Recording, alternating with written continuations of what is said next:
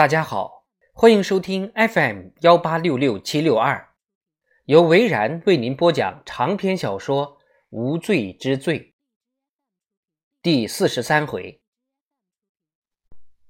辛迪和罗兰的较量并没有结束。罗兰说：“我并没有指控你什么罪名。”辛迪双手抱胸：“咱们就不用再绕弯子了。我想找律师。”谈话到此结束，那就随你便吧。”罗兰说。“那好，请给我电话。你有权利打电话给律师。我也想这么做。”罗兰不想让辛迪有机会接触马特，于是对辛迪说：“你介意让我给你拨电话号码吗？”“随你的便。”辛迪说。“不过我需要电话簿。”难道你没有记下你律师的号码？很抱歉，没有。五分钟后，罗兰终于拨通了辛迪提供的电话。反正待会儿可以检查通话记录的，看他是否偷偷拨了其他号码。他关掉麦克风，到监视室里去了。善于用摄像机的辛迪背对着录像机，以免有人会读唇语。罗兰也打了几个电话。首先，他打给了在马特家附近守候的警察。据他讲啊，亨特夫妇还没有回家，这就有些奇怪了。现在，罗兰还以比较低调的方式进行搜查，以免打草惊蛇。现在的首要任务是查到亨特夫妇的信用卡使用记录。如果他们畏罪潜逃，很可能回到银行提取现金，或者到汽车旅馆过夜。这时候，罗兰看到辛迪已经打完电话，对着摄像机把电话举起来。罗兰跑了进去。怎么样？辛迪说：“我的律师快过来了。”那就耐心等待吧。罗兰坐回到自己的位置上，已经疲惫不堪了。他靠着墙，应该小睡一会儿了，否则一定会神志恍惚。辛迪的律师至少也要半个小时才会到。他手臂交叉，把腿放在桌子上，闭上眼睛。突然，罗兰的手机响了，把他吓了一跳。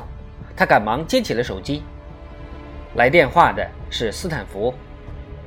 嗨，嗨，罗兰硬撑着说。那个侦探松口了吗？还没有，正在等他的律师过来。等吧，我这边也有等的了。怎么了？你那边也出了什么事儿？联邦调查局的人，他们怎么了？我们一个小时后就要去见你们。谁？乔安·特斯顿先生。罗兰大吃一惊，双脚踩到地上。联邦检察官本人，是的，他要亲自上场了。还有内华达州的联邦调查局赌城分局主任也会大驾光临。我们要在特斯顿的办公室讨论你的冒牌修女。罗兰看了看表，说：“可是现在是凌晨四点呢。”多谢提醒，这个我也知道。我的意思是，没想到这么快就跑到联邦检察官那里了。是的，还是他主动打给我的。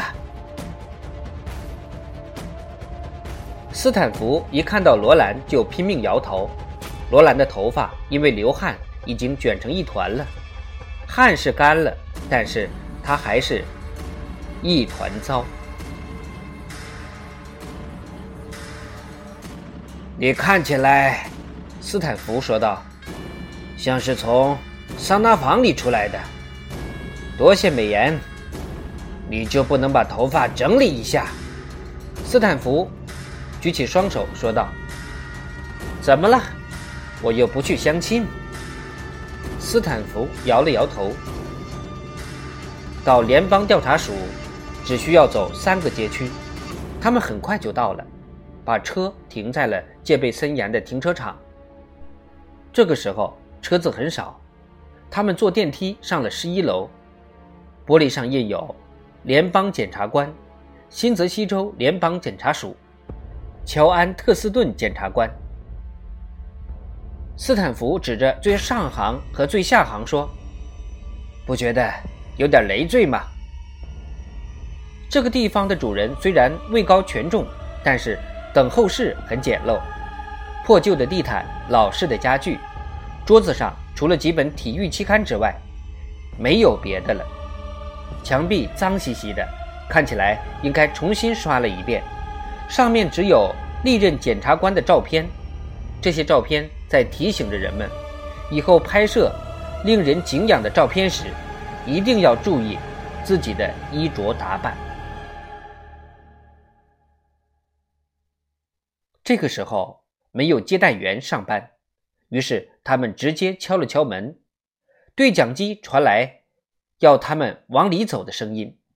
里面好多了，给人的感觉很清新，也很时尚，跟外面的摆设截然不同。他们向右转弯，走向了办公室。有个高大威猛的先生站在那里，留着小平头，眉毛紧缩。他站在那里一动不动，看起来像个球杆。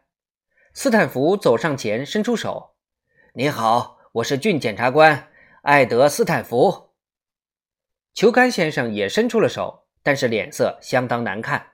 “我是调查局凯尔·多林格，他们已经在里面等候了。”两个人的谈话仅此而已。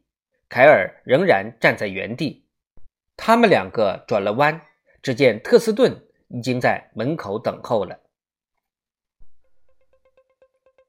虽然是凌晨，但是特斯顿一身天衣无缝的灰黑色套装很靓丽，也很养眼。特斯顿今年四十多岁，但是保养的很好，在罗兰看来是那种相当有魅力的女人。她红发、宽肩、细腰，有两个刚刚过了青春期的儿子。丈夫在曼哈顿的摩根士丹利工作，一家人住在豪华的山间别墅，在长滩岛还有一套度假别墅。一句话，特斯顿就是罗兰长大梦想成为的那种人。早上好，特斯顿说道。这句话听起来有些奇怪，因为毕竟外面还是漆黑一片。他坚定地跟罗兰握了握手，跟他四目相对，然后用优雅的微笑冲淡了强硬的表情。他拥抱了斯坦福，并且在他的脸上亲了一下。请让我给你们介绍一下亚当·里兹先生，联邦调查局赌城分局的主任。里兹穿了一件刚刚烫好的卡其裤，跟一件亮粉红色衬衫。这身打扮，如果在度假胜地，应该是很合适的；但在新华客镇这样的地方，绝对会引人注目。他穿着休闲鞋，没有穿袜子，翘着二郎腿，一副悠然自得的样子。他有一头灰黑色的头发，颧骨很高，两只眼睛像戴了隐形眼镜一样亮，身上散发着拓荒者的气息。罗兰喜欢他身上散发出的。像刚刚剪过的草皮的香水的味道。请坐。”特斯顿说道。特斯顿的办公室很大，其中一面墙上挂满了奖状跟奖牌，但是悬挂的方式有些特别，好像在告诉人们：虽然挂了这么多荣誉，但我不是在炫耀自己。剩下的空间属于他私人的一面了。比如她丈夫跟小孩的照片，令人惊讶的是，他们都是超级帅，就连小狗也很漂亮。特斯顿身后的墙上挂了一把带有布鲁斯签名的吉他，书柜上摆满了法律方面的书籍，也有一些签了名的足球或者棒球等等。当然了，这些都是当地的球队。罗兰没有看见特斯顿本人的照片。长篇小说《无罪之罪》第四十三回就播讲到这儿。